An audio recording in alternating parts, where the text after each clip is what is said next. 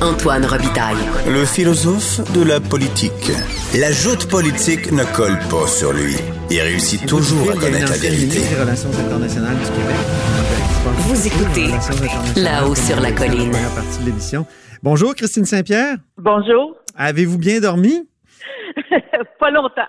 Non, c'est ça. Euh, à 4 heures du matin, j'étais déjà sur mon iPad à regarder les résultats, puis je me suis couché très tard hier soir. C'était vraiment, vraiment enlevant. Coller sur le nez sur la télévision, puis suivre ça, c'est formidable. On peut pas avoir plus euh, partagé comme, euh, comme élection. C'est- pas possible. Vous aviez vécu ça un peu, vous, comme ministre, euh, la dernière fois, lors des dernières élections, si je ne m'abuse. Vous étiez ministre lorsque Trump a été élu, la première fois. Oui, en 2016, oui, oui. Et qu'est-ce que ça fait, ça. Qu'est-ce que ça fait de ministre des Relations internationales quand il y a des, des grandes élections présidentielles comme ça euh, aux États-Unis? Ben, ça fait un peu comme vous, là. On regarde les résultats, puis après ça, on, on, on les analyse euh, avec nos conseillers politiques. Ce qui est vraiment euh, nous inquiétait à l'époque, c'était cet aspect protectionniste là que que, que, que Trump euh, laissait voir, c'est-à-dire qu'on aurait de la difficulté à échanger, à faire du- de- de- des échanges commerciaux avec les États-Unis sous son administration, parce que le Québec, évidemment, dépend énormément des États-Unis pour ses échanges commerciaux. 70 de nos s'en vont euh, aux États-Unis. Alors, c'est toujours euh, vraiment, toujours un peu euh, en regardant ça avec un- une certaine inquiétude. Puis après ça, bien sûr, il y a eu la renégociation de l'ALENA, qui n'a pas aidé aussi. Ça a donné un climat vraiment de tension ici. On a fait énormément de missions là-bas. On a fait, dans la dernière année, une quarantaine de missions pour vraiment rencontrer les gouverneurs, aller rencontrer des élus, rencontrer des chambres de commerce. On a, on a beaucoup, beaucoup travaillé sur le terrain après l'élection de M. Trump. Et finalement, le premier mandat de Trump, est-ce que ça a été pire que ce à quoi on s'attendait ou mieux? En bout de course? Ben, c'est-à-dire, il a fallu qu'on se batte. Euh, parlons, euh, parlons tout simplement de, de l'accord de libre-échange. Oui, on c'est a ça. mis, euh, vraiment euh, les bouchées doubles. On a travaillé de concert avec Ottawa. Euh, la ministre Chrystia Freeland euh, était aux commandes de ce côté-là et on a, on avait nous nommé Raymond Bachand comme étant notre, euh, en fait, il n'était pas négociateur dans le sens à la table de négociation, mais euh, il était la personne qui représentait le Québec pour nous rapporter euh, évidemment les, les, les conclusions des discussions qu'il y avait euh, là-bas. Et euh, c'était aussi ma collègue Dominique Anglade qui était également euh, au Mhm. dossier parce que c'est un dossier, dossier Mais en bout de course, est-ce qu'on a. euh, je sais qu'on a beaucoup perdu sur le, le plan de la production laitière. euh, il y a eu des tarifs sur l'aluminium. On, on a, Oui, on a subi plein de coups. Là. On a subi plein de coups. Oui. Mais est-ce- Mais est-ce que est-ce que ça a été aussi grave qu'anticipé? Bien, euh, c'est-à-dire euh, non, je pense pas. Je pense que du côté de l'aluminium, ça c'est, euh, il y a eu, euh, il y a eu bon, on a, on a, on a tenu notre bout, puis on a réussi euh, vraiment à faire comprendre aux Américains que l'économie est très intégrée. C'est-à-dire, on, on donnait, on donnait souvent l'exemple d'un, d'un, d'un camion euh, Mhm. qui pouvait passer euh, la, la, la- la- c'est-à-dire la, la fabrication d'un camion pouvait avoir des, des composantes qui passaient sept fois là, la frontière, des allers-retours parce qu'on on vient chez, chez- chercher les, les, les, les éléments ici, on les envoie là-bas, ça revient ici, ça retourne là-bas. Il y avait il y avait de la pédagogie à faire et Mhm. c'était ça notre, notre tâche, c'était d'être sur le terrain et faire euh, comprendre que c'était aussi dans le- que cet accord-là était oui, également dans l'intérêt des Américains Là, que, ouais. euh, on peut parler également de sauver des emplois également de Ben ce oui. côté-là. Alors, on, on a fait notre travail, on, on a, je pense, bien réussi. Maintenant, il faut, il faut garder, il faut, faut l'avoir quand même gardé l'œil. Après, euh, si M. Biden euh, remporte, euh, on Mhm. sait que les démocrates sont aussi très prote- ben oui, ils sont protectionnistes. Ben oui. Non, peut-être pas la même manière, là. Ils sont peut-être pas le- les mêmes Ben, on se souvient qu'Obama avait dit dans le temps qu'il fallait renégocier l'ALENA aussi. Donc, euh, Oui, ils sont très protectionnistes parce que les syndicats les appuient énormément. Puis c'est dans leur ADN. Mais là, on est dans un autre cas de figure, c'est-à-dire que c'est peut-être l'instabilité politique qui va nuire au commerce entre les États-Unis et le Canada et le Québec et les États-Unis. Est-ce que ça, c'était dans les cartons dans le temps? Parce que je me souviens que déjà en 2016, Donald Trump disait This election is rigged. Mais vu qu'il a gagné, il l'a pas remis en question. Euh, mais cette fois-ci, il risque de remettre en question les résultats. Là. Donc, il peut y avoir de l'instabilité. Est-ce que l'instabilité... Énormément. euh, Ouais. Énormément. Ça, ça peut nuire au ça- commerce? Oui, en effet. Puis si Biden euh, remporte euh, l'élection, euh, c'est-à-dire il va être il va être assermenté président au mois de janvier. Alors, M. Trump va rester président jusqu'au mois de janvier. Et là, la passation des pouvoirs va se faire comment? Il va y avoir probablement fort probablement des contestations devant les tribunaux. Ça va être ça va être quelque chose.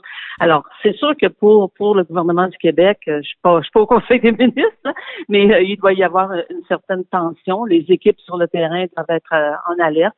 Et bien sûr, euh, il va falloir que le, Québec et le Canada aussi euh, fassent, euh, fassent, fassent voir à quel point ces échanges commerciaux-là sont importants, non pas uniquement pour nous, mais pour eux aussi là-bas. Ils nous vendent des choses, on leur vend des choses, on a, on a des produits qui sont fabriqués, comme je le disais tout à l'heure, qui ont des composantes des deux côtés. Alors, c'est très, très, très intégré comme, comme économie. C'est ça. Puis là, l'instabilité euh, peut amener, comment dire, ça peut empêcher des camions de circuler, de marchandises, ça peut, euh, ça peut fermer des ah, usines, ça peut. Euh, je ne sais pas si ça va aller jusque-là pour ce qui est de, comment la circulation va se faire, mais c'est clair que euh, les spécialistes et tous ceux qui regardent ça de près euh, doivent vraiment se, gratter la tête et se dire bon qu'est-ce qui va se passer? Euh, parce que les résultats on, va les avoir peut-être vendredi là. Ben oui. Mais j'imagine. J'ai le Michigan qui, nous dit que les résultats vont, arriver. C'est très très très serré au, Michigan. J'imagine une ministre dans ce temps-là, une ministre dans ce temps-là qu'on vous pose la question vous vous prenez pour qui? Vous J'entendais Mme Guilbeault ce matin qui était un peu mal à l'aise, qui disait, bon, on va travailler avec qui va être élu. vous êtes vraiment à ce moment-là sur la clôture. Hein? C'est ce qu'elle doit dire. Elle ne peut pas dire autre chose que cela. Mhm. Euh, mais euh, aussi, euh, souvenez-vous, en 2016, tous les sondages donnaient Hillary Clinton gagnante. Là. Et encore aujourd'hui, euh, on, voit que les sondages ne sont pas toujours aussi performants qu'on pourrait, on pourrait le croire. Et c'était, ça a été une grande surprise de voir que Hillary Clinton ne, gagnait pas la présidence. Elle a gagné le vote populaire par, je pense, plus de, elle avait eu plus de 3 millions euh, de votes de plus euh, que Donald Trump, mais elle n'a pas gagné euh, la présidence. Alors, mhm. c'était, ça a été une surprise. Et, là encore, mais Madame, Madame la, ministre des Relations internationales, Giraud, elle n'a pas d'autre choix que de faire cette, cette réponse-là. C'est tout à fait dans l'ordre des choses pour une ministre des Relations internationales. C'est ça, c'est ça. C'est un peu plate, mais c'est ça qu'il faut dire. Par contre, ce qui ne doit pas être plate, c'est d'être reporter à Washington actuellement, puis ce que vous avez été aussi. Mais vous avez jamais vécu un moment de même. Là les élections américaines ben, avant, c'était pas ben, aussi enlevant, non? Ben, ça a été ça a été très intense en 2004. Euh, John Kerry puis George Bush euh, se faisaient une lutte euh, vraiment, vraiment très, très, très, très serrée. Il y avait une Kerry et, Bush jusqu'à la dernière jusqu'à la dernière minute étaient vraiment coude à coude. Et ça a été effectivement très enlevant parce que bon, il y avait eu le 11 septembre la guerre en Afghanistan. Bush s'était enlisé en Irak et John Kerry arrivait comme celui qui allait ramener l'ordre et qui allait amener, ramener les relations euh, diplomatiques des États-Unis et faire en sorte que les États-Unis euh, soient, parce que George Bush n'avait pas eu la coalition qu'il mhm. désirait pour l'Irak, il s'est enlisé. Alors, on était dans un climat là où les gens voyaient aussi euh, les, les, morts revenir, des soldats américains revenir d'Afghanistan, des soldats américains revenir d'Irak, puis ils voyaient aussi, et John Kerry se présentait comme un héros de la guerre du Vietnam. Alors, on était dans, ce, dans quelque chose d'assez intense, mais jamais ce que les gens, les reporters doivent vivre sur le terrain. Il y a, il y a des, des, actes de violence, il y, a, toutes sortes de choses qui se passent. Mais, les reporters de CNN ont des gardes du corps, là. C'est terrible. Oui, puis euh, oui, c'est ça. Je suis un peu jalouse parce que vous savez comment on aime ça, nous les journalistes, pareil, on aime ça être en action. Puis, et euh, je, je, vois aussi euh, même nos bureaux, notre bureau du Québec à Washington, l'édifice dans lequel il est, on a apposé euh, du contreplaqué pour protéger l'édifice. Donc on protège les édifices. On, c'est comme si on attendait une, une, tornade, oui. une tornade. puis c'est ça doit être assez enlevant. Puis les reporters qui sont sur le terrain doivent se, doivent se dire dans le fond je suis tellement privilégiée d'être ici et de vivre un tel moment. Absolument. un qui est privilégié aussi, c'est François Legault dans, dans sa diplomatie hier, qui a quand même eu un, tweet important d'Emmanuel Macron et un téléphone en plus.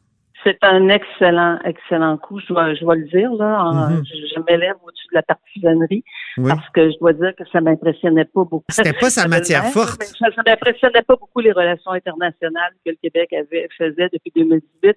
Mais ça, c'est un vraiment, c'est un bon coup parce que si vous, euh, je vais, je vais parler de mon livre un petit peu parce que j'en parle des relations entre le Québec et la France dans mon autobiographie que je viens de publier. Et euh, on avait une belle relation avec Sarkozy. On avait une belle relation avec euh, Hollande, mais Macron ne semblait pas comprendre la relation directe et privilégiée du Québec avec la France. Est-ce que c'est parce qu'il était à peu près jamais venu en Amérique, au Canada ou euh, si c'est des choses qui l'intéressaient pas, mais il avait une plus grande euh, complicité avec le premier ministre Trudeau. Et ça, ça c'était, on, l'a vu au G7. le, le président Macron est venu au Québec, il n'est pas venu à l'Assemblée nationale. Il y avait quelque chose vraiment là, de, je dirais, difficile sur le plan diplomatique entre le Québec et la France. Et là, vraiment, là, c'est excellent parce que le Québec a une relation directe et privilégiée avec la France. C'est euh, De Gaulle qui avait vraiment mis ça en place avec euh, Daniel Johnson à l'époque, de faire en sorte qu'on ait vraiment une relation équivalente à une relation euh, comme si on avait une ambassade. Là, on a une relation directe et privilégiée. Nos liens avec la France sont des liens exceptionnels depuis des années. Ben et ça, on sentait que le président euh, Macron ne le, ne le saisissait pas euh, totalement. Et là, euh, je pense que ça va peut-être remettre les choses à leur place. Sous Nicolas Sarkozy, il y avait une relation privilégiée avec le Québec, mais c'était un peu la fin du nini. On y est revenu après sous François Hollande. oui, puis M. Hollande était proche de, de Pauline Marois aussi. Et euh, c'était plus subtil, je dirais, euh, l'attitude de M. Hollande. Mais quand M. Hollande est, est venu euh, au Canada, en visite d'État, la le premier arrêt qu'il a fait, il l'a pas fait au Québec, il l'a fait en Alberta. Et après ça, il est venu au Québec et il est venu prononcer un discours à l'Assemblée nationale. On, on, a eu vraiment, on lui a donné la totale et on a eu la totale dans la mhm. visite euh, présidentielle. Et mais euh, je dirais qu'avec le président Macron, on n'a pas euh, réussi à établir cette complicité-là. Et c'était probablement parce que M. Macron trouvait que pour lui, c'était plus payant, en guillemets, euh, d'avoir une relation très proche avec euh, M. Trudeau. Évidemment, ça prenait peut-être une question de principe comme celle-là pour euh, relancer la relation Québec-France. Bien là, on va voir comment Monsieur Monsieur Trudeau va euh, va naviguer là-dedans. Euh, j'imagine que l'ambassadrice du Canada à Paris euh, est, au dossier, fait son travail, et il y a aussi l'ambassadrice de France au Canada, Madame Rispal. Ils sont, elles se, elles se connaissent très bien. Elles se, se, Mais pour relancer la, la relation, qu'est-ce que vous feriez vous comme ministre pour dire pour pour profiter de cette occasion? Est-ce que vous inviteriez par exemple Monsieur Macron au Québec pour euh, venir faire un discours à l'Assemblée nationale, ce qu'il n'a pas fait justement la dernière fois. Je peux imaginer que ça a été discuté dans la conversation. Semble-t-il qu'ils se sont parlé pendant une demi-heure. Ils ont probablement évoqué euh, ces possibilités-là, mais avant de les annoncer officiellement, là, il y a une marge. Oui. Euh, il y a aussi M. Legault a invité le nouveau premier ministre français. il y a récemment, j'avais vu passer ça aussi.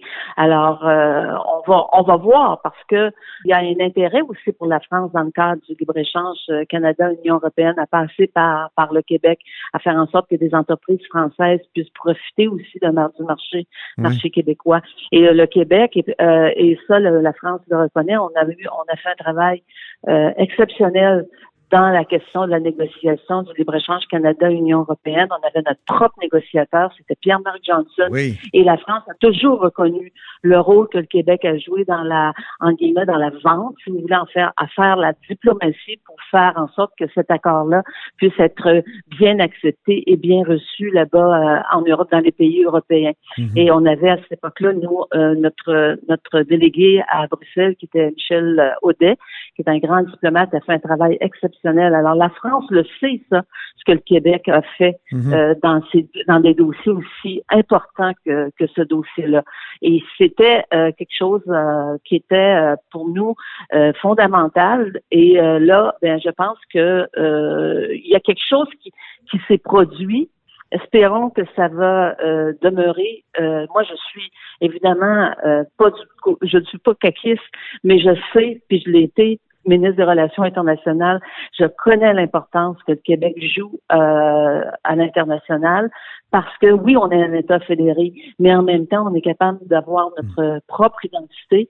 On est membre à part entière de l'Organisation internationale de la francophonie. On a des représentations dans plusieurs pays. On a l'État fédéré dans le monde qui a le plus de représentation. On a, on fait depuis plus de 50 ans un travail euh, extraordinaire de gouvernement en gouvernement. Et, j'ajouterais ce qui est de compétences chez nous et de compétences partout. Voilà, euh, Paul Gérard Lajoie nous guide depuis toutes ces années-là. Et moi, je, encore une fois, je veux pas faire la belle-mère, là, mais encore une fois, puis j'aime pas cette expression-là, mais en tout cas, je pense que je suis même moi-même une belle-mère, mais euh, je, constate qu'on on misait beaucoup plus sur l'aspect commercial de la relation euh, du, des relations du Québec à l'international que sur d'autres aspects qui est l'identité du Québec, la spécificité du Québec, la culture québécoise. Ça a été souligné par Pascal Bérubé aussi ça ce matin, que les relations internationales, ça peut pas être juste du commerce. Ben, ça passe par la diplomatie. Avant le commerce, il faut avoir des, il faut avoir des relations diplomatiques. Il faut établir des relations diplomatiques fortes pour être capable après ça de travailler ces, ces dossiers-là. Et euh, ce qu'on ce qu'on notait, nous, de notre côté, c'est que ça, ça n'était à peu près que cela. Mais bon, euh, on va voir pour euh, pour la suite des choses, mais je reviens à, mhm. au fait que c'est euh, c'était vraiment un, un, coup intéressant.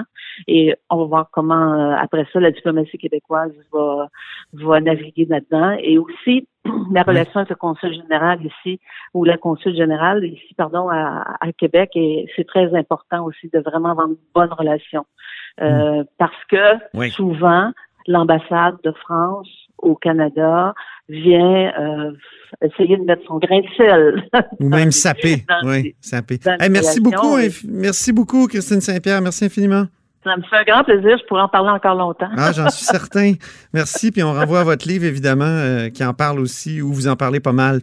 Euh, donc, euh, oui, si vous l'achetez, vous faites en même temps un don à la Fondation Paul gérer la Ah oui, c'est vrai. Ça ne touche pas de droit d'auteur. Alors, faites un, un, beau geste. Très bien. Merci, Christine Saint-Pierre, députée de l'Acadie, ancienne ministre des Relations internationales et ancienne correspondante à Washington. Eh bien, c'est tout pour nous à la hausse sur la colline aujourd'hui. N'hésitez pas à diffuser vos segments préférés sur vos réseaux et revenez-nous demain.